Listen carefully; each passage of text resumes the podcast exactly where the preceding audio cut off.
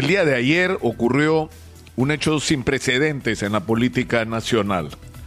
Los dos contendores a la segunda vuelta para el 6 de junio suscribieron un juramento por la democracia convocados por la Conferencia Episcopal Peruana, por la Comisión Nacional o la Coordinadora Nacional de Derechos Humanos, por la Asociación Transparencia y por la Unión de Iglesias Cristianas Evangélicas del Perú.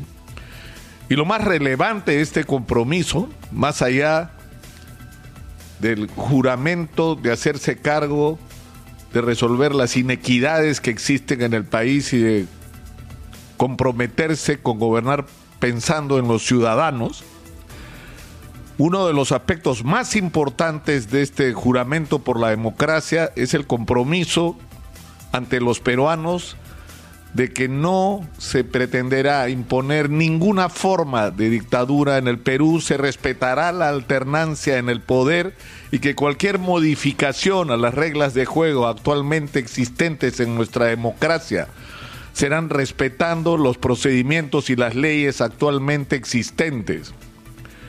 Y esto que debería dar un poco de serenidad en un clima de tanta confrontación, se ha visto gravemente dañada por la revelación de una conversación de Guillermo Bermejo Rojas con una persona no identificada, en la que, entre otras cosas, dice que su pretensión es precisamente la contraria a la que está suscrita por el profesor Pedro Castillo en este juramento.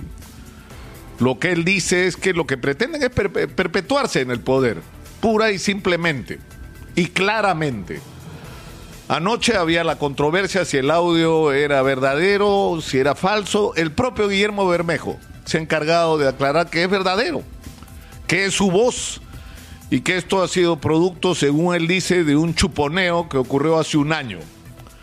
Probablemente el señor Bermejo, que hoy día tiene que enfrentar la reapertura del proceso que la justicia le tiene abierto por supuestos vínculos con los remanentes de Sendero Luminoso, digo que probablemente en ese contexto el Ministerio Público ha solicitado la intervención de su teléfono y por lo tanto ha habido en determinado momento audios de sus conversaciones en manos de las autoridades del Ministerio Público y del Poder Judicial. Y es probable que lo que haya ocurrido ayer es una filtración de parte de esas comunicaciones. Pero más allá de... ¿Por qué ha ocurrido? en demasiadas oportunidades en el Perú, que material que debería ser reservado de las investigaciones se filtra a la prensa. Pero más allá de este tema, lo que, lo que, lo que importa es el contenido. Eso es lo determinante. No si lo chuponearon, si no lo chuponearon, no señor, lo que dice de su propia boca. ¿Y quién es Guillermo Bermejo? Guillermo Bermejo no es cualquier persona. Es miembro de la Comisión Política y es un congresista electo por Perú Libre. Es decir, es un hombre que cuando abre la boca o cuando escribe no está hablando a nombre personal, está hablando en representación de un colectivo. ¿Qué es el colectivo que ha puesto en la segunda vuelta al profesor Pedro Castillo? Y hay momentos en los que hay que trazar rayas en el piso y donde claramente no nos bastan ni las palabras que se las lleva el viento, ni los papeles firmados que se pueden envejecer y olvidar.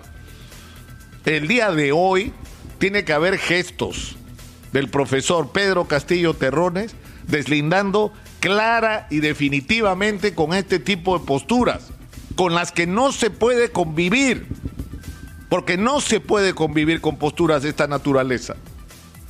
No se puede porque si no, terminan siendo quienes se asocian a posturas como estas, cómplices o instrumentos de objetivos que no son los que se le están ofreciendo a la sociedad.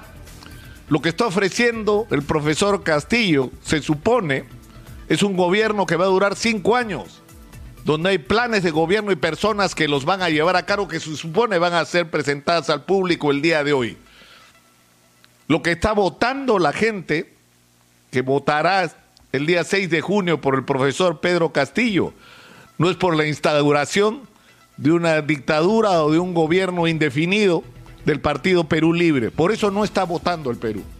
Y por eso reitero y termino con la demanda al profesor Pedro Castillo que hoy, hoy, no mañana pasado, hoy quede claro un deslindo, que está claro un deslinde, que está claro, insisto, no deben ser ni de palabras ni de papeles inscritos. Hoy día tiene que haber gestos.